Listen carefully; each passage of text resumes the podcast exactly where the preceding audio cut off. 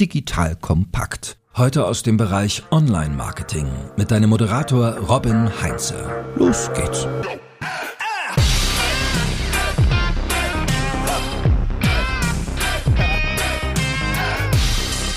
Hallo und herzlich willkommen zu einer neuen Folge von The Art of Marketing von Digital Kompakt. Mein Name ist Robin Heinze, ich bin Mitgründer und Geschäftsführer der charmanten Online-Marketing-Agentur Morefire. In der heutigen Episode erfährst du, wie du deine Zielkunden erreichst, sprich, wie du die Unternehmen, die du immer schon auf der Liste haben wolltest, zu deinen Kunden machst. Denn wir reden über Account-Based Marketing und dafür habe ich mir einen langjährigen Wegbegleiter von mir ans Mikrofon geholt, den Soran Katic. Soran und ich kennen uns aus den Urzeiten des Internets, glaube schon seit über 15 Jahren, zu Zeiten, als Xing noch OpenBC hieß und wir noch ganz komische Marketingaktionen damals gemacht haben. Soran, schön, dass du da bist. Stell dich doch den wenigen Menschen, die dich noch nicht kennen, einmal bitte kurz vor. Hallo Robin, freue mich hier zu sein. Mein Name hast du schon gesagt. Ich würde mich als Verkäufer bezeichnen. Ich mache seit sind es mittlerweile 16, 17 Jahre mache ich Vertrieb und mich hat immer die Frage bewegt, wie kann ich denn Kunden gewinnen, ohne, sage ich mal, viel Aufwand zu betreiben. Ich bin ein bequemer Mensch und die zweite Frage war, wie kann ich möglichst wenig Widerstand haben? Weil ich bin ja ein bequemer Mensch. Ich möchte es also möglichst einfach haben. Und der Weg dahin, den ich für mich gefunden habe, und da treffen wir uns ja immer wieder, ist einerseits der Weg über Content, dass wir eben weg von dem Push hin zum Pull kommen. Und der andere Weg, und das ist, glaube ich, das auch, wo wir uns heute treffen, ist der Weg, neue Touchpoints zu finden, wo die Kunden in Gespräche kommen. Und das ist bei mir das Thema Social Selling, also sprich mit Kunden in Kontakt kommen über B2B-Plattformen wie LinkedIn und Xing. Ja, und was ich genau mache ist, ich würde es mal so äh, beschreiben, Kunden engagieren mich, dass ich ihnen zeige, wie sie an Kunden kommen über diese Plattformen und dass ich mit meinem Rat und Tat ihnen zur Seite stehe, wie sie Lead-Generierung, wie sie Neukundenansprachen machen.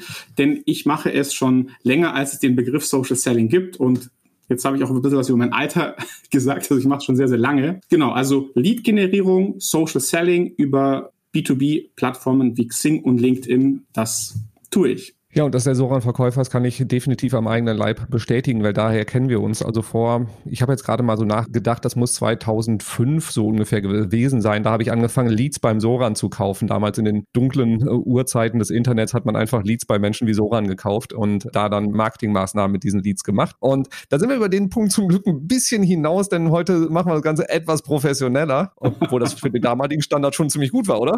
Das war noch eine sehr naive Branche in der Zeit und wir waren jung und wir sagt man so schön, wir brauchen das Geld. Jawohl, jetzt sind wir grauhaarig, also ich zumindest und du noch immer nicht. Ah, das ist ein Skandal.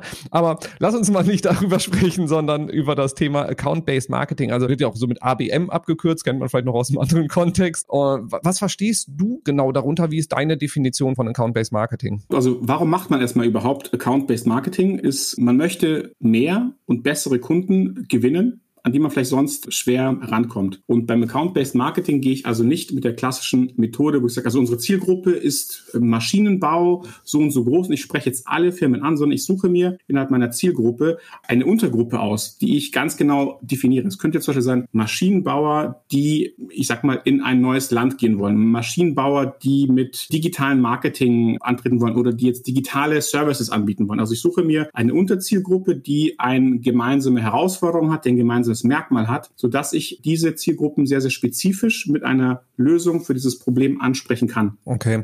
Was sind so Kriterien? Du hast jetzt gerade schon mal gesagt, zum Beispiel, dass ein Unternehmen in ein neues Land gehen will.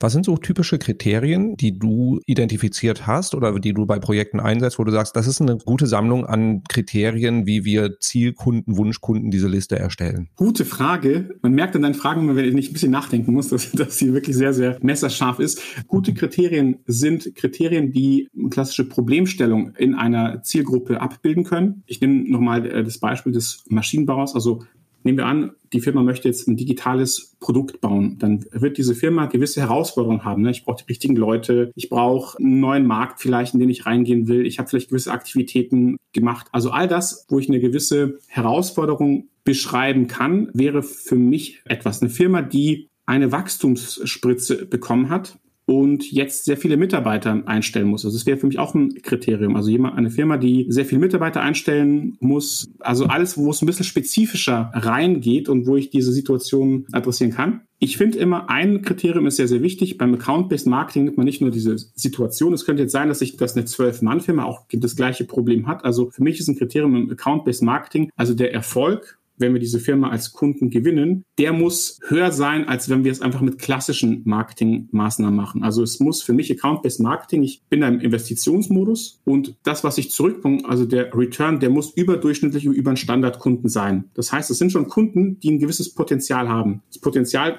kann natürlich sein ein Umsatz- und Ertragspotenzial, aber es kann auch sein, zum Beispiel, ich möchte eine neue Produktgruppe, ich habe einen neuen Service, ein neues Produkt im Angebot, ich möchte jetzt in diesen Markt rein. Auch das wäre für mich ein klassischer Account-Based Marketing-Ansatz. Ansatz. Möchte in eine neue Industrie rein, in der ich noch komplett unbekannt bin, weil ich jetzt aus einem anderen Bereich komme. Das sind dann eher so strategische Ziele im Account-Based Marketing. Ja, damit hast du gerade auch schon einen ganz, ganz wichtigen Punkt angerissen, wo ich tiefer reingehen will. Also so dieses Thema, wir sind im Investitionsmodus. Also es ist nicht so, dass ich so ja rausfeuere und gucke, wie viele Kunden ich dann darüber akquiriere, sondern ich picke mir einzelne Unternehmen raus. Also ich habe identifiziert, dass mein Angebot eine sehr gute Lösung für ihr Problem sein könnte und gehe dann hin und schaue mir ja nicht nur einfach an, ich, ich schicke eine Mail an die Info-Ad-Adresse des Unternehmens, sondern ich gucke mir auch dann noch an, wer sind eigentlich die einzelnen Personas in diesem Unternehmen, die einzelnen Kontaktpunkte, die für mich irgendwie hilfreich sein könnten. Und daran merkt man schon, man muss schon einen ziemlichen Aufwand betreiben. Also das heißt, es ist im Vertrieb, kann man sagen, es ist eine Umdenke. Um es in ein Bild zu packen, Account-Based Marketing ist so nicht die Low-Hanging Fruits, sondern die High-Hanging Fruits. Ne? Also da, wo du dir noch eine Leiter holst, wo du dir vielleicht nur noch jemanden holst, der dir da hilft. Aber da oben sind halt die Früchte, an die halt nicht jeder rankommt. Und wenn man an die rankommt, wenn man also einen Weg findet, wie man, ich sag mal, in der Baumkrone pflücken kann, dann hat man meistens auch weniger Mitbewerb. Also auch darum geht es, gewisse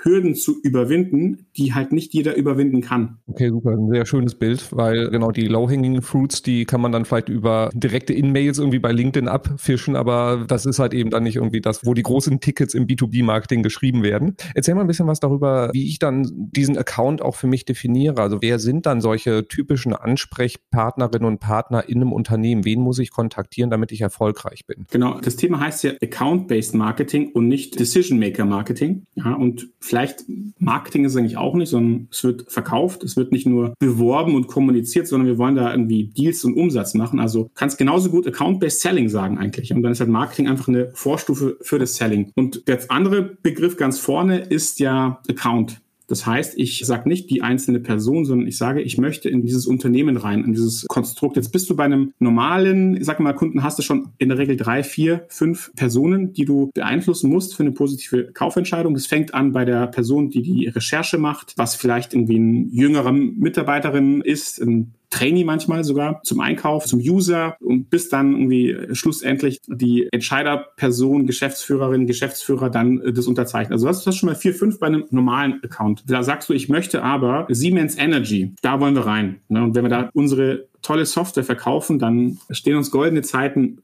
bevor. So, wie fängst du jetzt bei einem Siemens Energy an? Machst du Siemens Energy Headquarter oder machst du Siemens Energy Deutschland? Wie sieht's aus mit der Legal-Abteilung? Welche Usergruppen gibt es denn da? Das heißt, du hast jetzt hier eine viel differenziertere Sichtweise. Gerade größere Organisationen sind Matrix-Organisationen. Du hast also Länderebenen, du hast GTM-Units, also Go-to-Market-Units, die gewisse Märkte adressieren. Ja, das kann sein, dass die sagen, hey, wir machen Kernkraftwerke, ja, und die machen wir global oder wir machen Deutschland. Also erstmal das herauszufächern, ist ja schon mal die erste Herausforderung. Wen gibt's denn da überhaupt? Und da sind wir jetzt schon, schon irgendwie direkt an der Stelle beim Thema LinkedIn. Also wenn ich überhaupt herausfinden will, wen gibt es denn dort und wie sind die denn miteinander verbunden, dann brauche ich halt ein Tool, das mir genau diese Info gibt. Und zwar eine Info nicht von vor drei Jahren oder vor zwei Jahren, weil gerade wir wissen nicht, ist so, so beständig wie der Wandel in einer großen Organisation. Also da wird ja eineinhalb, zwei Jahre wechseln Personen die Positionen. Du brauchst also eine aktuelle Datenbank und das würde ich als erstes über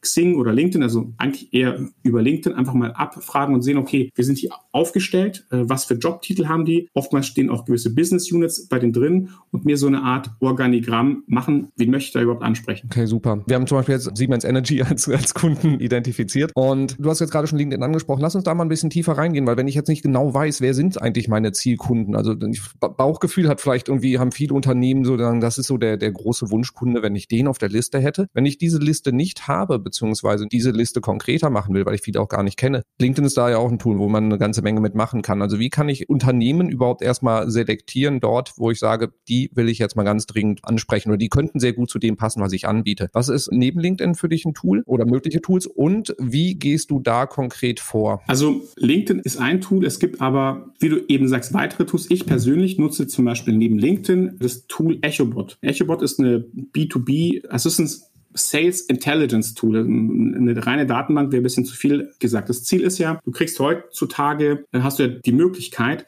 sehr, sehr viele Datenpunkte zu sammeln, also Handelsregisterauszug oder, oder internationale Dinge, wo du einfach sehen kannst, ja, wie geht's dieser Firma wirtschaftlich? Also hat die einen Gewinn, hat einen Verlust gemacht? Wie viel Umsatz macht die? Du kannst über B2B-Plattformen kannst du sehen, wie viele Mitarbeiter arbeiten dort. Ich kann sogar über LinkedIn und Xing auch sehen, wie viele Mitarbeiter pro Bereich gibt es. Gibt es in dem Bereich Neueinstellungen? Also ist es ein wachsender Bereich? Expandieren sie? Das sind Datenpunkte, aber ich kann auch weiter hingehen. Es gibt auch Tools wie zum Beispiel Build With, was ich ob du das kennst, wo du dir die gesamte Technologien, die eine Webseite benutzt, irgendwie auslesen kannst. Also gerade wenn du im technologischen Vertrieb bist, kannst du sehen, okay, was für ein CRM, was für ein CMS, also Content Management System, was für ein ERP nutzen sie, welche Marketingtechnologie nutzen sie. Da kannst du nicht relativ gut auch eine gewisse Budgetgröße bei Firmen raus lesen. Also wenn einer nur mit gratis Tools, mit gratis WordPress, Yoast, SEO arbeitet und du willst ihm jetzt die Enterprise Analytics Suite verkaufen, dann ist es wahrscheinlich nicht der Idealkunde. Also es gibt sehr, sehr viele Signale, ich will es jetzt gar nicht so ausrufen. Es gibt Unternehmen, die verkaufen dir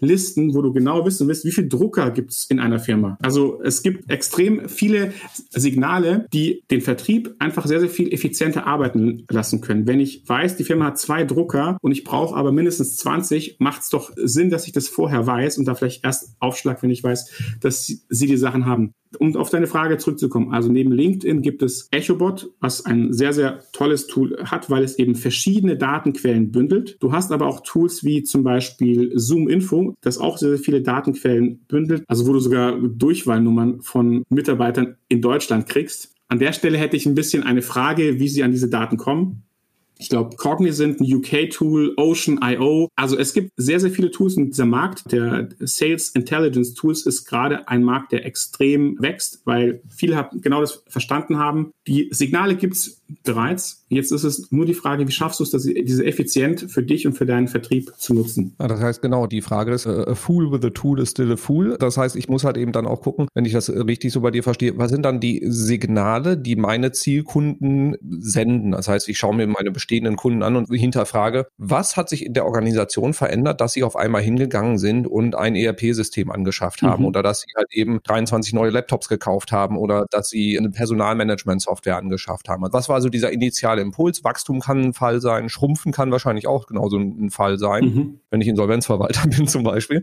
Und dass ich dann halt eben hingehe und, und diese Signale für mich identifiziere und dann in, innerhalb von den, den von dir genannten Tools, die wir natürlich auch alle in den Show Notes verlinken, schaue, wie kann ich diese Signale identifizieren. Richtig? Genau. Also die Basis von dem Account-Based Marketing ist, da, dass du tatsächlich mit deinem Kunden sprichst. Ja, also für ein ganz äh, revolutionärer Gedanke.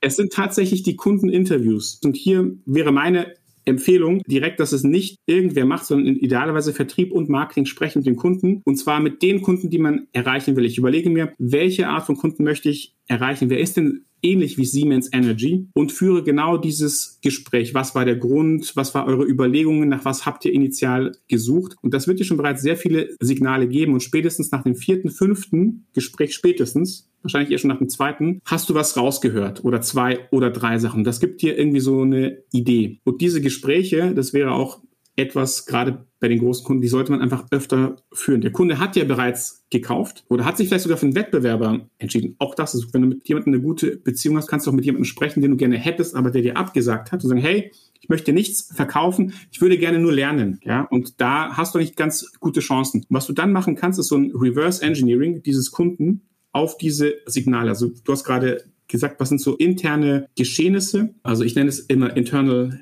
Events, die bei einem Kunden passieren. Es kann sein, dass es, keine Ahnung, es gibt einen neuen Vorstand, es gibt irgendwie eine Gewinnwarnung, die zu irgendwas geführt hat. Es gibt also diese internen Events, aber dann gibt es auch äußere Sachen. Ne? Also ich sag mal, Covid-19, man kann nicht fliegen, wir kaufen uns Zoom-Lizenzen. Und das würde ich tatsächlich reverse engineeren. Ich gebe dir mal ein Beispiel. Wir haben uns einen Zielmarkt angeschaut bei einem Kunden und wollten wissen, wie können wir denn gewisse Ansprechpartner erreichen. Die waren nicht so aktiv auf LinkedIn. Aber die hatten eine Gemeinsamkeit, diese ganz spezielle Person. Wir haben bei e-, extrem vielen bemerkt, dass sie in sehr, sehr vielen Jobsuchgruppen äh, drin waren. Also das waren so im Retail die Personen, die sich bei großen Handelsketten darum kümmern, dass weniger gestohlen wird, auf gut Deutsch. Und scheinbar ist es kein sehr, sehr hoch geschätzter Job im Handel, weil du bringst nicht Geld, sondern du reduzierst Schwund. Und wir haben festgestellt, ich fand es ganz faszinierend, die waren tatsächlich in drei, vier, fünf Jobgruppen. Und zwar ganz spezifischen Jobgruppen, nicht ganz allgemein, sondern wirklich Retail-Experts und so weiter. Das heißt, es hat uns zum Beispiel auch ein Signal gegeben, diese Personen sind tatsächlich auch an Content interessiert, die in Richtung, okay, wie kann ich mich persönlich verbessern? Wie kann ich meine Expertise verbessern?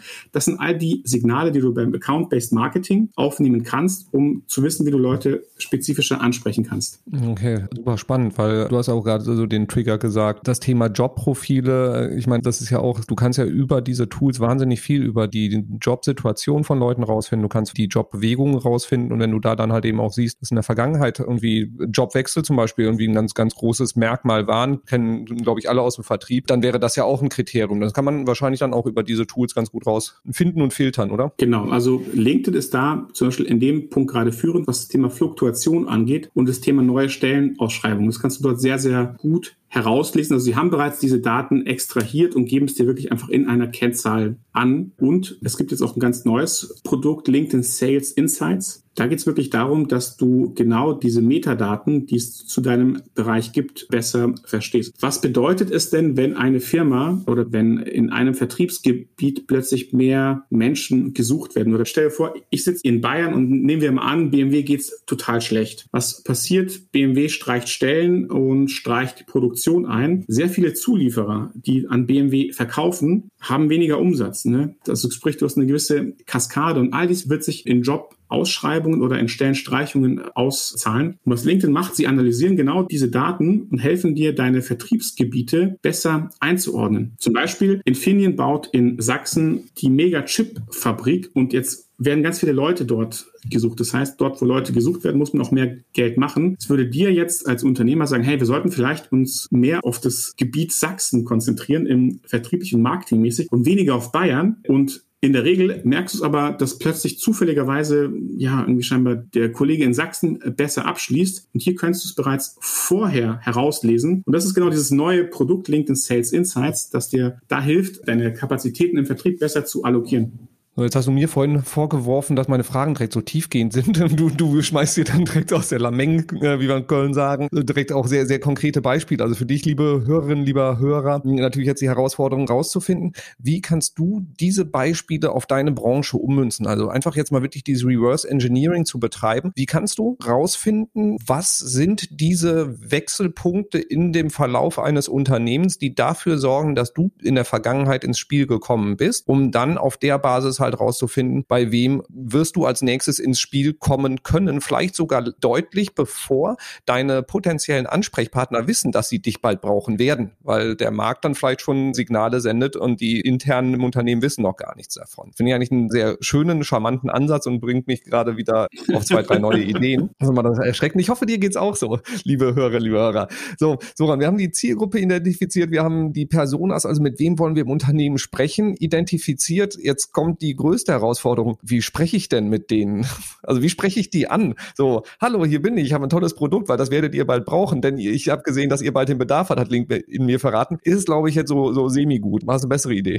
Ich will zwei, drei andere Dinge probieren. Ich hoffe, ich trete dir nicht zu nahe damit. Also, wenn ich jetzt genau weiß, an welcher Stelle ich einen möglichen Ansatz habe, dass ein Gespräch mit mir, mit meinem Unternehmen, mit meiner Lösung interessant ist, habe ich jetzt folgende Aufgabe. Also einerseits marketingmäßig kommuniziere ich über zum Beispiel über Ads oder auch organisch über die Firmenseite gewisse Inhalte, gewisse Lösungen, die ich bereits da vorstelle. Aber, und das ist genau der Punkt, den großen Hebel, den du ansetzen kannst, ist, wenn du nicht nur übers Marketing kommunizierst, sondern wenn du über Personen kommunizierst. Und warum? Weil wir Menschen vertrauen einfach anderen Menschen mehr, als wir irgendeiner Organisation vertrauen. Das heißt, an der Stelle geht es darum, dass der Vertrieb und deine sogenannten Corporate Influencer selber aktiv werden. Die sollen nicht nur Daily Sales Memes liken. Also Daily Sales, das ist so eine Seite auf LinkedIn, die, die unfassbar erfolgreich ist und die jeden Tag irgendwelche witzigen Vertriebsmemes posten. So, keine Ahnung, der Tag kann nicht unter sieben Kaffee anfangen, erster Tag im Vertrieb und du siehst, bist jung und hübsch und 30. Tag und du bist da so ein, so ein Zombie. Also auf dem Niveau und viele Verkäuferinnen machen, ja, deren Aktivität besteht, diese Memes zu liken. Beim Account-Based Marketing, was du besser machen kannst, ist, beginne doch als Verkäufer über die Inhalte zu selber zu posten, zu schreiben, die das Problem lösen. Das heißt, beschäftige dich mit dem Problem, mit der Lösung, werde da jemand, der scheinbar Ahnung hat und fange an, über dieses Problem zu schreiben, verlinke dann auf den Marketing-Content, aber statt dass du ein Feuer hast, hast du jetzt ganz, ganz viele Feuer, die an verschiedenen Stellen brennen. Und das hat den zweiten Vorteil, also einerseits habe ich natürlich eine höhere Distribution über die Leute, aber andererseits habe ich dadurch, dass es nicht werblich ist, sondern das ist ja organisch ist, ja, so wie SEO und SEA, wenn ich es äh, in meinen Augen so sehen würde, hat es nochmal einen anderen Glaubwürdigkeits- Charakter für die Leute. Wir müssen davon ausgehen, die Leute, die wir ansprechen, die wissen noch nichts von ihrem Glück. Das heißt, wir stoßen die so ein bisschen auf Themen an und schauen dann, dass sie reagieren. So, das heißt aber, ich nutze meine Vertriebsmannschaft dafür und auch meine Marketingleute, dass sie die Inhalte, die ich als Firma nach außen tragen will, dass die mir helfen, das zu verbreiten. Das ist also Social Selling Basiswissen. So wie komme ich jetzt dazu, dass ich da wirklich dann das auch in das Account-Based Marketing integriere, sprich, dass ich dafür sorge, dass meine Zielkunden auch wahrnehmen, für was ich eigentlich stehe und dass ich vielleicht ein potenziell sehr guter Lieferant oder Dienstleister sein könnte für deren Probleme, die in der Zukunft entstehen. Genau. Der erste Schritt ist quasi, kriegt die Vertriebsmannschaft dahin, dass sie selber aktiv werden und zwar mit dem Thema. Das ist der erste Schritt. Und mit dem Thema hast du schon sehr, sehr viel erreicht, denn genau da hapert es oftmals. Vertriebsleute haben ja oftmals schon bereits ein Netzwerk, haben meistens die größte Kontaktanzahl und, und nutzen es noch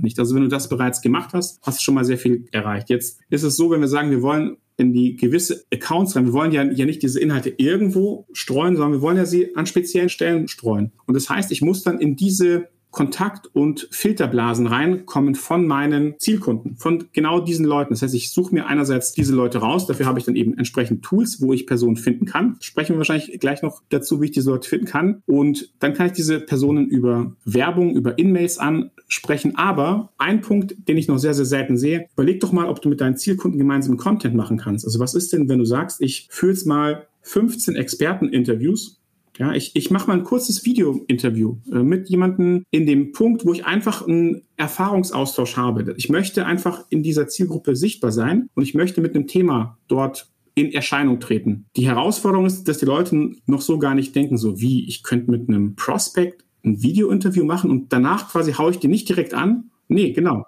Du, du redest einfach mit dem. Du fragst ihn zu seiner Meinung und sagst, hey, wir haben übrigens, keine Ahnung, wir haben uns damit beschäftigt, gibt ein paar spannende Sachen. Wollen wir uns kurz dazu austauschen. Was du erleben wirst, ist, wenn du anfängst, mit diesen Leuten zu sprechen, und zwar inhaltlich dich auszutauschen. Es könnte ein Videointerview sein, es kann auch einfach ein Blog sein oder ein LinkedIn-Artikel, den du mit den Leuten machst. Aber du musst auf einer, ich sag mal, niederschwelligen Ebene ins Gespräch mit den Leuten. Und das ist ganz wichtig, weil sonst wird das Ganze so, ich sag mal, eine klassische Werbeaktion. Parallel, wenn ich nur noch vielleicht das erweitern auf parallel, ist es aus meiner Sicht aber wichtig, dass du nicht nur organisch was machst und das Marketing macht dann irgendwie, ich weiß nicht, ein anderes Thema, sondern dass man wirklich, also es muss von beiden Seiten befeuert werden. Es muss von der Company Page muss da der Content sein. Es müssen Ads auf das Thema geschalten werden und dann müssen eben die Corporate Influencer, die genau dieses Thema angehen, müssen darüber sprechen. Ich als Zielkunde muss euch in den nächsten Monaten mehrfach zu dem Thema sehen, in einer differenzierten Aussage, also einmal vielleicht meine persönliche Erfahrung, die ich gemacht habe als Vertriebler mit dem Kunden, einmal die Firma, die vielleicht die Trends in der Zukunft zeigt und dann das White Paper, das mir als Lead-Magnet noch irgendwie angeboten wird. Und dann passiert Folgendes, ihr fängt an, bei mir im Kopf irgendwie für ein Thema zu stehen.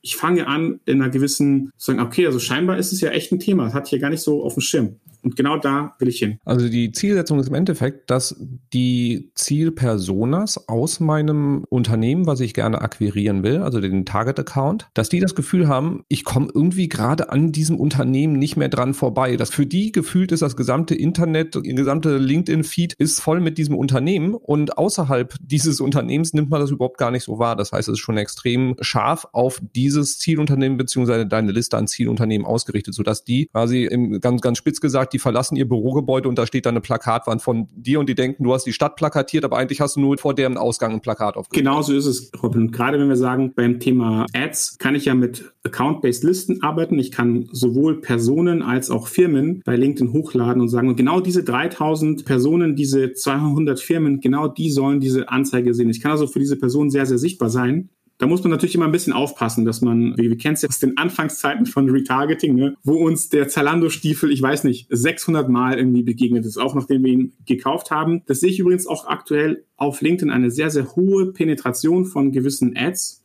bei mir ist es irgendwie, ich soll jetzt 150.000 Euro, glaube ich, aktuell investieren, seit Monaten. Ja, und das Werbemittel ändert sich auch nicht. Aber darum geht's also wirklich sehr, sehr getargetete Zielkundenansprache, die auch dann gar nicht so viel Budget bedarf, aber einfach eine gewisse Konsistenz ist an der Stelle sehr wichtig. Ja, dann du hast gerade schon das Thema Tools angeschnitten. Dann lass uns da mal tiefer reingehen. So bei LinkedIn an sich bietet da schon eine ganze Reihe an Möglichkeiten, aber wenn ich, wenn ich dich da richtig auch verstanden habe in der Vergangenheit, ja, richtig Spaß und richtig cool wird erst dann eigentlich, wenn man auch so den Sales Navigator dazu nimmt, was ja so, sage ich mal, äh, LinkedIn versilbert sich damit die Vertriebschancen von Leuten wie dir. genau. Also du kannst ja LinkedIn als Nutzer erstmal gratis nutzen. Du, du musst nichts bezahlen, um dich mit Leuten zu vernetzen, Nachrichten zu schicken, etwas zu posten. Kannst du alles gratis machen. Aber natürlich schränkt LinkedIn die Funktionalitäten ein, gerade wenn du es vertrieblich nutzen willst. Dafür haben sie ein Produkt, den LinkedIn Sales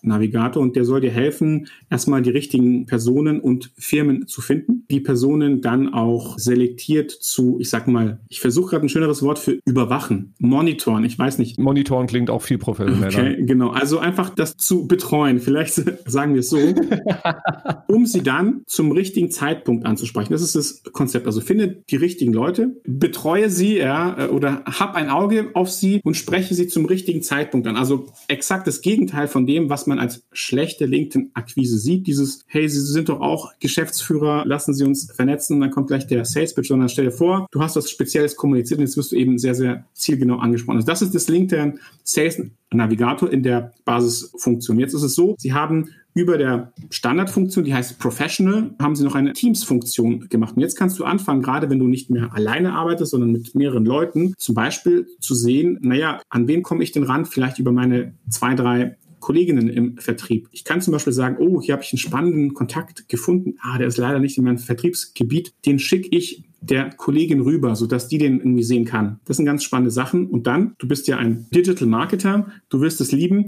Ich kann zum Beispiel, wenn ich jetzt jemanden anspreche und sage, hey, wir haben hier irgendwie eine interessante Case Study, die würde ich ihm mal zeigen. Und dann schickst du, du diese Nachricht, dann kannst du das Ganze mit einem Tracking-Link, mit einem LinkedIn-Tracking-Link versehen und kannst sehen, ob die Person draufgeklickt hat. Jetzt kannst du nicht nur das Ganze in einer Nachricht versehen, sondern stell dir vor, du postest öffentlich und sagst, das das ist unsere Lösung. Hier kannst du dir das angucken. Jetzt kannst du genau sehen, wer von den Besuchern deines Posts, das kann irgendwer sein, hat sich das denn genau angesehen und wie lange hat sich die Person das angesehen. Also du hast ein LinkedIn-Tracking, das auch UWG und DSGVO-konform arbeitet, um einfach zu sehen, ob diese Personen sich mit dem Inhalt beschäftigt haben. Vielleicht dazu noch eine Anmerkung. Wir wollen ja nicht hingehen und sagen, hey, wir sprechen dich einmal an, du hast das PDF ange, angeschaut, Vertriebscall, sofort terminieren, sondern es geht ja, wir haben gesagt, wir entwickeln die Accounts hin. Also das Ziel ist vielleicht tatsächlich, dass du es erstmal angesehen hast. Damit habe ich ja bereits mein Ziel erreicht. Wenn du mal drauf geguckt hast, weiß ich, okay, jetzt gibt es eine Person, die hat mal keine Ahnung, sich das angesehen. Dann gehe ich weiter. Deswegen brauche ich aber genauso diese Tools, dass ich das tracken kann mit diesen Smart Links. So heißt das Feature in der Teams-Lizenz, bei der ich das sehen kann. Es gibt über der Teams-Lizenz noch eine Professional-Lizenz, die gibt dir dann noch weitere Signale. Das ist dann wirklich für große Vertriebsorganisationen, die wirklich sehr, sehr, ja, eigentlich ganz viele Kunden bedienen. Also ein Beispiel, einer der von dir gespeicherten Leads hat eure Webseite besucht. Jetzt könntest du informiert werden. Ja, du kriegst quasi eine Info. Du musst also nicht immer gucken, wer war das, sondern du kannst diese Leute einmal speichern und bekommst dann proaktiv von LinkedIn aus diesen Signalen das heraus selektiert, was dir vielleicht eine, eine weitere Info geht, um den nächsten relevanten Schritt zu gehen. Super wertvolle Informationen, die man dann da ja auch bekommt. Äh, was für mich natürlich auch immer wichtig ist, ist das Thema CRM und die Verzahnung mit dem CRM. Weil so, so sehr wir auch in, in allen Marketingkanälen diese Plattform nutzen, wie Google, Amazon, Facebook, LinkedIn etc., möchte ich ja bei unseren Kunden immer erreichen, dass wir eine größtmögliche Unabhängigkeit auch von diesen Plattformen haben. Das heißt, wenn wir die Daten in LinkedIn haben, schön für LinkedIn, freut den Microsoft Aktienkurs bestimmt wahnsinnig. Nur wir wollen ja auch, dass wir mit den Daten weiterarbeiten können und das nicht dann nicht von der Plattform abhängig sind. Es gibt Anbindungen zu CRMs, wenn ich es richtig auf dem Schirm habe. Kannst du da ein bisschen zu mehr verraten und auch so ein bisschen Empfehlungen, wie, wie man damit umgeht am besten? Ja, also das ist tatsächlich, ich würde sagen, eins der gerade für Marketing- und Vertriebsentscheider eine der wichtigsten Punkte. Ich habe ja nicht viel davon, wenn der Soran irgendwie super in LinkedIn ist. Ich habe vielleicht, keine Ahnung, 100 Leute, die mit LinkedIn arbeiten sollen weltweit und da suche ich ja eher nach gewissen Strukturen und Prozessen, dass ich es mache, weil der Erfolg passiert ja tatsächlich dann in der Breite statt im Einzelnen. Und damit das funktionieren kann, muss ich natürlich die Daten synchronisiert halten. Und ich brauche im Idealfall eine Quelle. Ja, wie sagtest du vor kurzem, the single Source of Truth, glaube ich, fand ich irgendwie einen tollen Begriff. Also ich brauche eine zentrale Stelle, wo all diese Daten hinzukommen. Ich möchte eine Stelle haben, wo wir all, all die Daten filtern. So mit dem Sales Navigator kannst du genau das erreichen. Du kannst die Daten aus LinkedIn in dein CRM synchronisieren. Dabei gibt es aber ein paar, ich sag mal, Einschränkungen. LinkedIn ist ein Unternehmen, das zu Microsoft gehört, also entsprechend haben sie eine wirkliche Datensynchronisation mit dem Microsoft CRM und sie haben mit dem Marktführer Salesforce eine Synchronisation. Da werden wirklich die Daten übertragen. Es geht hin bis zu Nachrichten, die ich mit den Leuten geschickt habe. Ich kann also das direkt sehen. Es gibt weitere CRMs, die genutzt werden und da gibt es auch eine Datensynchronisation, aber diese Daten werden mir einfach angezeigt. Das heißt, ich gehe auf einen Kontakt oder auf einen Account drauf und sehe dann sozusagen, welche Infos gibt es denn zu dem Account in LinkedIn. Die werden aber dort nicht gespeichert. Das ist so der große Unterschied. Das heißt, wenn ich die Verknüpfung aufhebe, sind die Daten weg. Ich habe einfach nur eine Art Aggregation von Datenstreams. HubSpot hat zum Beispiel so ein Plugin und über HubSpot kannst du dir angucken, was weiß ich denn in LinkedIn über diese Firma oder über diese Person muss also gar nicht erstmal HubSpot verlassen, sondern kann zum Beispiel eine Nachricht, eine In-Mail oder eine Kontaktanfrage direkt aus HubSpot verschicken, kann mir sogar einen Termin für die weiteren Steps dort setzen. Das ist nämlich auch der Punkt, wo in vielen Marketing-Vertriebsorganisationen im B2B eine große Herausforderung einfach besteht, ist, wie kriege ich alle Menschen dazu, dass sie zentral in diesem CRM arbeiten? Ist ja auch kein Geheimnis, dass es den einen oder anderen Vertriebler gibt, der oder die, sage ich mal, Herausforderungen dabei hat, die Daten im CRM zu pflegen. ja ja. freundlich formuliert und dementsprechend ist es halt auch schön, wenn man da dann aktuelle Daten einfach aus LinkedIn quasi, dass die Zielaccounts selber ihre Daten in deinen CRM pflegen, könnte man ja schon fast sagen. Absolut. Ein Aspekt, den wir noch gar nicht erwähnt haben. Bei LinkedIn arbeiten ja die Vertriebspersonen mit dem persönlichen Account. Ja, das heißt, sie haben nicht einen Firmen-Account, sondern du hast jetzt die Herausforderung, dass sehr viel dieser Kommunikation mit potenziellen Kunden in einem Account, der nicht äh, der Firma gehört, passiert. Wenn diese Vertriebsperson das Unternehmen verlässt und wir, wir keine Möglichkeit gehabt haben, diese Daten zu synchronisieren, dann werden wir in der Firma nicht wissen, was wurde besprochen, mit wem wurde gesprochen etc. Das heißt, es ist also sehr, sehr wichtig, dass ich diese Daten synchronisiere. Bei Salesforce und Microsoft Dynamics habe ich es nativ. Bei anderen Punkten und gerade wenn ich mit dir spreche, habe ich immer die Plattform HubSpot im Kopf. Kann man es aber auch lösen? Das ist jetzt die gute Nachricht. Da gibt es zum Beispiel gewisse Drittanbieter, die genau dieses Problem erkannt haben. Einer davon ist die Firma LeadJet, die genau dieses Problem angeht. Die machen es, äh, die gehen es tatsächlich für HubSpot an, aber auch für CRMs wie zum Beispiel auch Pipedrive ist ja mittlerweile sehr, sehr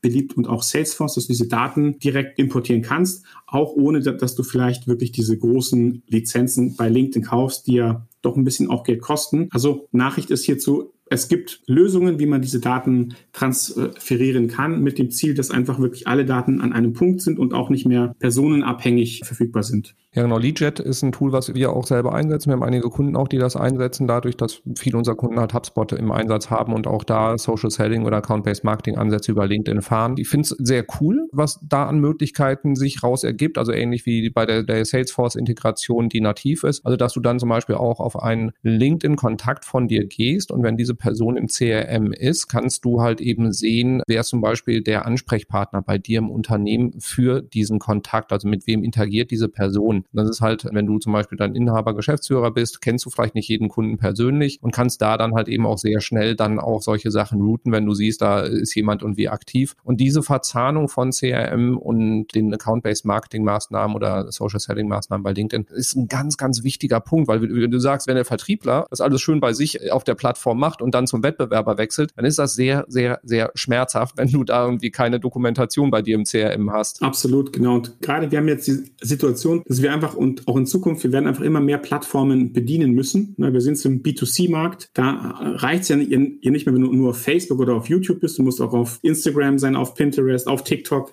etc. Und da eine Lösung zu finden, die halt handhabbar ist, weil wir arbeiten ja am Ende des Tages immer mit Menschen in diesen Organisationen und Menschen sind halt keine Maschinen, also auch, auch Maschinen machen Fehler, aber Menschen auch, dass wir da einfach eine durchgängige Lösung finden. Und da sind diese Tools aus meiner Sicht ein sehr, sehr großer Vorteil. Und ja, es hilft auch einfach gerade, wenn man vielleicht teamorientiert bei der ganzen Sache vorgeht. Ne? Wenn du sagst, okay, ich bin im Marketing und ich will jetzt wissen, wir haben jetzt dieses Count-Based Marketing-Konzept. Ja, was, was machen eigentlich meine Kollegen dort? Ne? Also, weißt du, früher war das so, der Außendienstler kommt am Donnerstagabend von der Tour zurück und Freitagmorgens im Meeting, da erzählt er, was im Markt passiert. Und das ist aber vorbei. Das heißt, die Daten gehören ins CRM und, und alle, es ist jetzt ein Teamsport und nicht mehr dieser einsame Ritter, der da draußen für die Firma kämpft, sondern es ist jetzt ein Teamsport, wo auch, keine, keine Ahnung, äh, Customer Success Manager das irgendwie sehen, wo wir einfach versuchen, uns die Daten schneller und in Echtzeit und überall verfügbar zu machen, um eben noch besser und auch schneller vertrieblich reagieren zu können. Ja, das ist auch ein Thema, da habe ich in der vorletzten Episode mit dem Christian Schmitz von der Ruhr-Uni gesprochen, die sehr viel dazu diesem ganzen Themengebiet, wie hat sich der Zugang zu Kunden im B2B-Segment auch entwickelt und wie verändert er sich dann noch perspektivisch. Und früher war es halt so, genau, der Vertrieb hatte das Monopol auf den direkten Kundenkontakt und Marketing waren die, die bunten Bildchen gemacht haben, den Messestand aufgebaut haben und dann auch noch Schnittchen geschmiert haben, im besten Fall ein bisschen überzogen. Aber das hat sich jetzt massiv geändert natürlich, weil Marketing ganz oft den, den Erstkontakt zu potenziellen Kundinnen und Kunden hat und Vertrieb erst dann ins Spiel kommt, wenn das Ding eingetütet werden muss oder wenn es halt eben konkreter wird. Und ich glaube, kein Podcast zu B2B-Themen, wo man nicht diese Schnittstelle mit all ihren Herausforderungen auch mal anspricht. Und das würde ich dann auch in diesem Kontext hier gerne mal machen, einfach zu gucken. Du hast nämlich schon gesagt, das Thema heißt eigentlich offiziell Account-Based Marketing. Du meinst aber auch, man könnte es genauso gut Account-Based Selling nennen, weil am Ende geht es ja um die Unterschrift unterm Vertrag. So, wie muss ich denn mein Team aufstellen? Wie muss ich das Ganze organisieren, damit es funktioniert? Weil dem Vertrieb dann einfach zu sagen, so, ihr macht jetzt Account-Based Selling, ist wahrscheinlich ein äh, bisschen zu kurz gegriffen. Ja, das ist eine, wieder eine sehr gute Frage. Ich hoffe, ich lobe dich jetzt nicht zu oft, aber ich finde es eine wirklich sehr, mach weiter so, mach weiter so. sehr gute Frage, weil die Herausforderung, dass Account-Based Marketing oder Selling nicht funktioniert, ist in erster Linie, oder das, das größte Risiko ist, dass ich es einfach falsch aufsetze und falsch aufsetzen. Ich habe einige Stolperfallen. Vielleicht erzähle ich kurz, was die Stolperfallen sind. Ist, hey, wir holen uns jetzt die Früchte, die ganz hohen Früchte oben, aber wir dürfen genauso viel Ressourcen und Zeit haben, wie für die, die wir quasi in Achselhöhe abpflücken. Also quasi wirklich auch zu planen. Das ist nicht so ein kurzer Sprint, sondern das wird länger dauern. Da können wir auch nicht mit unseren Messkriterien sagen, okay, wie viel Umsatz habt ihr jetzt gemacht mit Account-Based Marketing? Ach, gar nichts oder weniger als im letzten Quartal mit der Standardkampagne. Nee, das ist ja Quatsch. Also ich muss erstmal verstehen, dass das einfach ja, dass ich dann ein dickeres Brett bohre. Das heißt, die Personen, die Account-Based Marketing machen oder die dafür Zeit und Ressourcen investieren, die muss ich anders bemessen in der Zeit. Das heißt, ich muss mir überlegen, wenn es ein Vertriebsmitarbeiter ist, der Account-Based Marketing zu 30 Prozent macht oder 20 Prozent, dass ich das dann auch in seiner Umsatzvorgabe für die nächste Quartal mit einberechne. Das ist eine. Dann, wie setze ich das denn organisatorisch auf? Ich habe ja mehrere Komponenten. Ich habe einerseits dieses Thema, okay, was sind denn die Themen der Kunden, was sind diese Signale? Ich muss also eine Art Kundenexpertise haben, der Bestandskunden. Das ist oftmals im Vertrieb oder es könnte auch eine Art Account Management sein, also diejenigen, die mit Kunden sprechen. Dann brauche ich aber noch Leute, die eine Art Lösungsexpertise haben. Also ich brauche jemand, der produkttechnisch das sehr, sehr gut kann. Also da brauche ich vielleicht jemanden aus dem Produktmanagement oder vielleicht jemanden aus dem Bereich Forschung und Entwicklung, weil es um ein neues Thema geht. Dann brauche ich natürlich jemanden, der die ganzen Kommunikationsmaßnahmen plant und umsetzt. Also jemanden aus dem Marketing. Also Kundenwissen, Verkaufsgeschick, sage ich mal, Marketing und Produktexpertise brauche ich in einem Account-Based Marketing Setup, weil ich diese Sachen gemeinsam bündel. Und jetzt sehen wir, die sind ja heute klassischerweise in unterschiedlichen Abteilungen aufgesetzt, haben unterschiedliche Vorgesetzte und unterschiedliche Ziele. Und wie ich das vielleicht bündeln kann, ist, indem ich einfach eine Art Projektgruppe daraus erstelle, bei der ich dieser Projektgruppe einfach ein, ein neues Ziel gebe und die kriegen ein gemeinsames Ziel, das sie gemeinsam nur erreichen können und sollen und arbeiten sozusagen interdisziplinär an dieser Account-Based Marketing-Kampagne. Ja, das heißt also so Kriterien, übliche Kriterien so im Vertrieb, wenn man so, so den Hunter-Ansatz hat, wo dann einfach die Abschlüsse reingeholt werden müssen, was ja völlig legitim ist, können da nicht mehr funktionieren, weil man sagt, okay, ich muss ja dann da eher das Pharma-Prinzip haben, es dauert länger, ich muss halt eben den gesamten Account beackern, würde das Ganze halt eben dann sofort torpedieren, wenn man sagt, ja, trotzdem die gleichen Umsatzziele. Das heißt, ich muss da einmal einen Schritt zurück machen, um dann die, diese Ressourcen zu nutzen und gebündelt halt die, die größeren Accounts dann auch da akquirieren zu können, weil ansonsten würden die Mitarbeiterinnen und Mitarbeiter natürlich sich sofort auch wieder auf die Sachen stürzen, die ihnen helfen, ihre Ziele zu erreichen. Das heißt, ich muss Vertrieb an einem Teil meiner Organisation neu denken. Und ein ganz wichtiger Punkt, wenn du sagst, okay, also, dann ist es eher nicht der Hunter, sondern vielleicht eher so der Farmer. Auch das ist ein Risiko, weil Menschen haben gewisse Routinen. Ne? Wenn ich weiß, wenn ich mit einem Kunden aus dem Bereich Energiesektor spreche, die kaufen ja immer bei uns Lösung A, B, C, weil die ist ja die beste. Ich möchte aber mit meinem Account-Based Marketing eigentlich was Neues setzen. Also auch da brauche ich Leute, die verstehen, hey, es geht jetzt nicht darum, einfach für die Firma was Gutes zu machen und einem Kunden zu helfen, sprich Umsatz zu generieren, sondern es geht jetzt darum, ich sag mal, ein neues Thema oder eine neue Industrie aufzubauen. Deswegen glaube ich, ist, dass dieser Ansatz des Projektteams ein sehr, sehr wichtiger ist, um wirklich dieses Bewusstsein zu haben. Es ist jetzt hier nicht Standardbusiness, sondern wir, wir haben jetzt hier quasi ein extra Thema. Ja, und da dann halt eben auch dann die Kennzahlen, wie du es auch gesagt hast, anzupassen und zu sagen, klar, und am Ende des Tages, um mal fürs Phrasenschwein was zu machen, äh, zählt natürlich der Umsatz bzw. Deckungsbeitrag Gewinn, der reingeholt wird. Nur ist der halt äh, mit diesem Ansatz nicht so kurzfristig realisierbar. Das heißt, hier muss man dann niederschwelligere KPIs haben, die erreicht werden können. Das kann zum Beispiel halt eben auch sein, dass man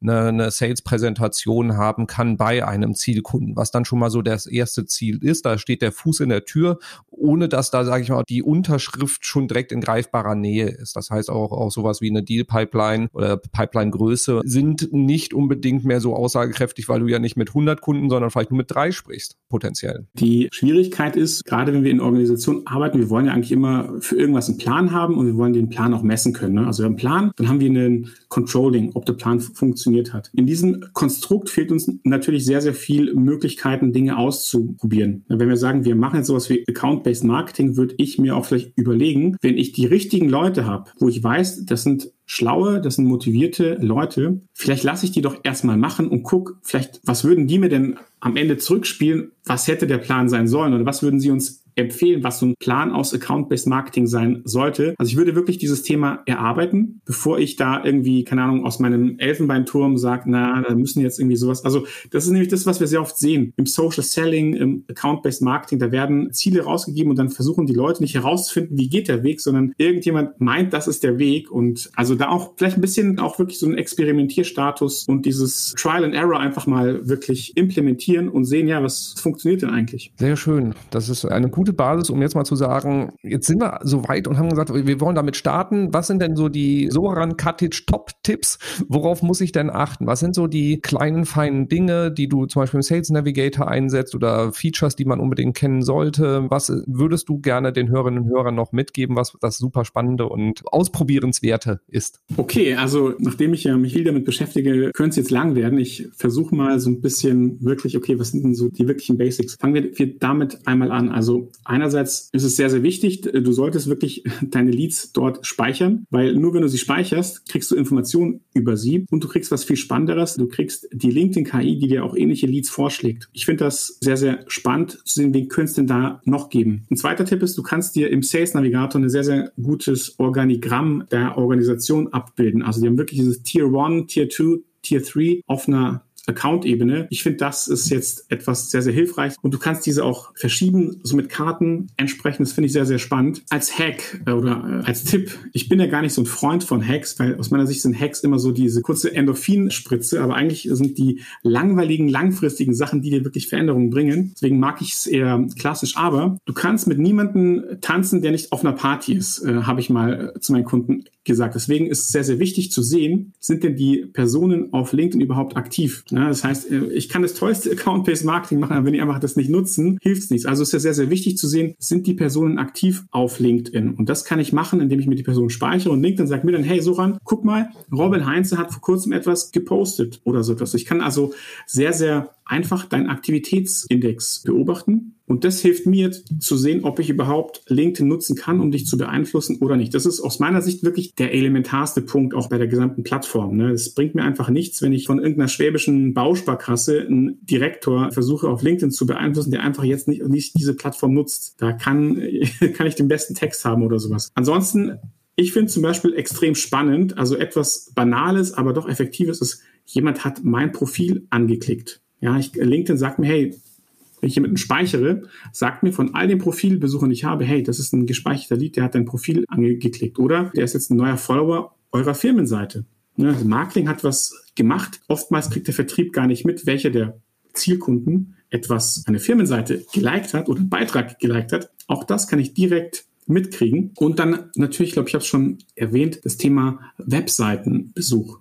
Webseitenbesuch, jemand von der Firma ist auf die Webseite gegangen. Das finde ich auch einen sehr, sehr logischen, sehr, sehr klaren Punkt und ich glaube auch sehr, sehr nachvollziehbar ist Jobwechsel. Also wir haben gerade gesagt, gerade diese Organisationen verändern sich oder Personen wechseln die Titel. Das finde ich immer ein sehr, sehr wichtiger Punkt zu sehen. Okay, die haben jetzt neue Personen, neuer Besen kehren meistens gut. Das sind dann auch oftmals Personen, mit denen ich gut ins Gespräch kommen kann. Also das Thema Jobwechsel ist auch ein wichtiges Signal, auf das man immer achten sollte. Sehr schön. Ja, du hast einen Punkt gerade noch mal so nebenbei gesagt, so Webseitenbesuche. Das ist ja auch das, was wir im Bereich Lead Scoring sehr intensiv einsetzen. Also einfach zu schauen, wer geht auf meine Webseite, auf welche Unterseiten gehen die Leute, wie verhalten die sich da, wer häufiger auf unserer Kontaktseite war, auf einer Preisübersichtsseite etc. Bei, insbesondere bei Softwareunternehmen ist das ja ein ganz wichtiges Kriterium. Der scheint ein gehobenes Interesse zu haben. Auf der anderen Seite ist da jemand vielleicht, der häufig auf den Jobbereich geht auf deiner Webseite. Scheint jetzt nicht vertriebsrelevant zu sein, sondern könnte eher karriererelevant sein, dass du da vielleicht auch dann mal nicht den Hunter, sondern den Headhunter rausschickst, um dann zu gucken, ob die Person nicht anderweitig akquiriert werden kann.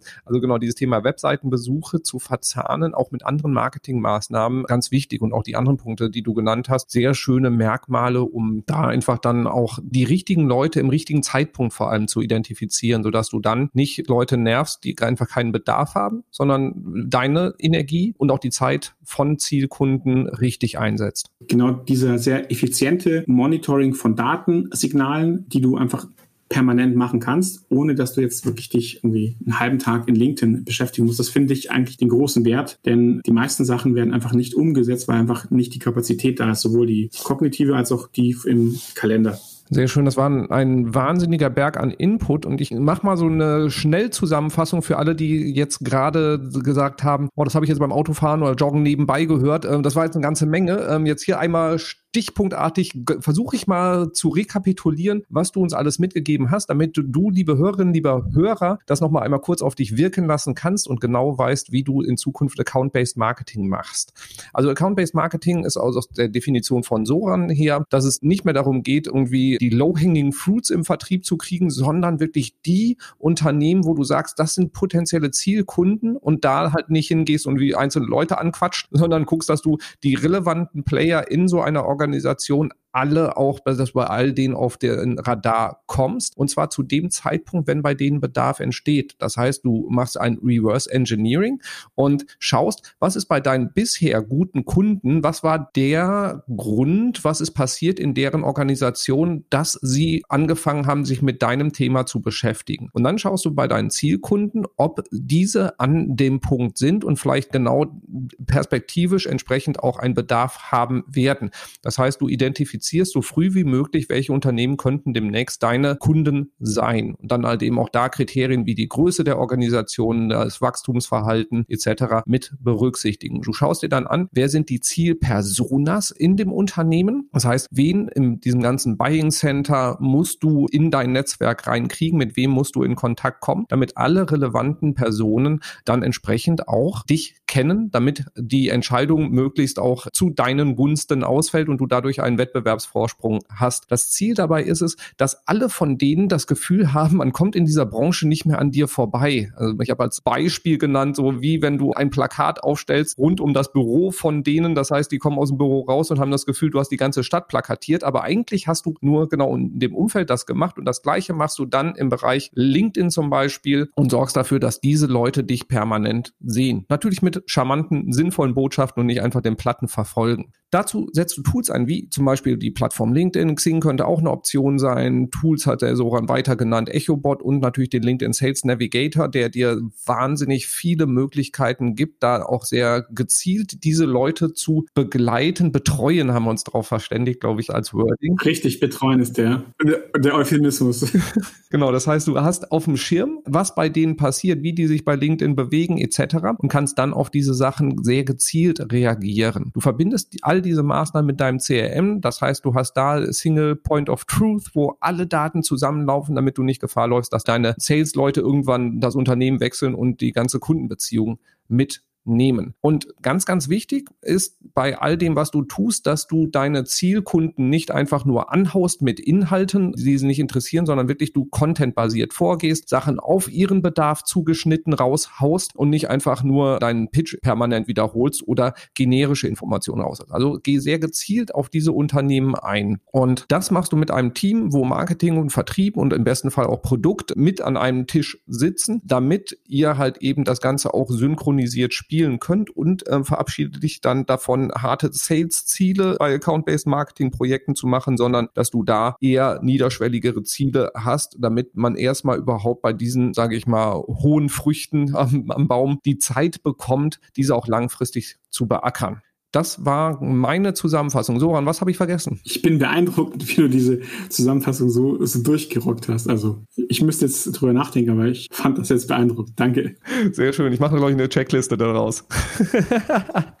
Sehr schön. Ja, liebe Hörerinnen, liebe Hörer, wenn du mehr darüber erfahren willst, die Kontaktdaten vom Soran findest du in den Show Notes, genauso wie alle Tools, die er erwähnt hat. Und dann kannst du auch gerne mit ihm direkt in Kontakt treten und dich auch in diesem Segment beraten lassen und auch welche Tools du vielleicht einsetzen solltest und welche nicht. Also wir verkaufen hier keine Tools, sondern das sind nur Empfehlungen von Dingen, die wir bisher selber nutzen. Wenn dir der Podcast gefallen hat, meine Empfehlung, abonniere ihn, weil dann verpasst du keine weitere dieser spannenden Folgen. Hinterlasse auch gerne eine 5-Sterne-Bewertung da. So, lieber Soran, vielen, vielen Dank für den Input. Das war mir ein Fest wie immer. War ein tolles Gespräch, hat mich auch sehr gefreut, Robin. Vielen Dank. Sehr schön. Und dann bis zum nächsten Mal. Tschüss. Danke fürs Zuhören beim Digital Kompakt Podcast. Du merkst, hier ziehst du massig Wissen für dich und dein Unternehmen heraus. Wenn du mit uns noch erfolgreicher werden möchtest, abonniere uns auf den gängigen Podcast-Plattformen. Und hey, je größer wir werden, desto mehr Menschen können wir helfen. Also erzähl doch auch deinen Kolleginnen und Kollegen von uns. Bis zum nächsten Mal.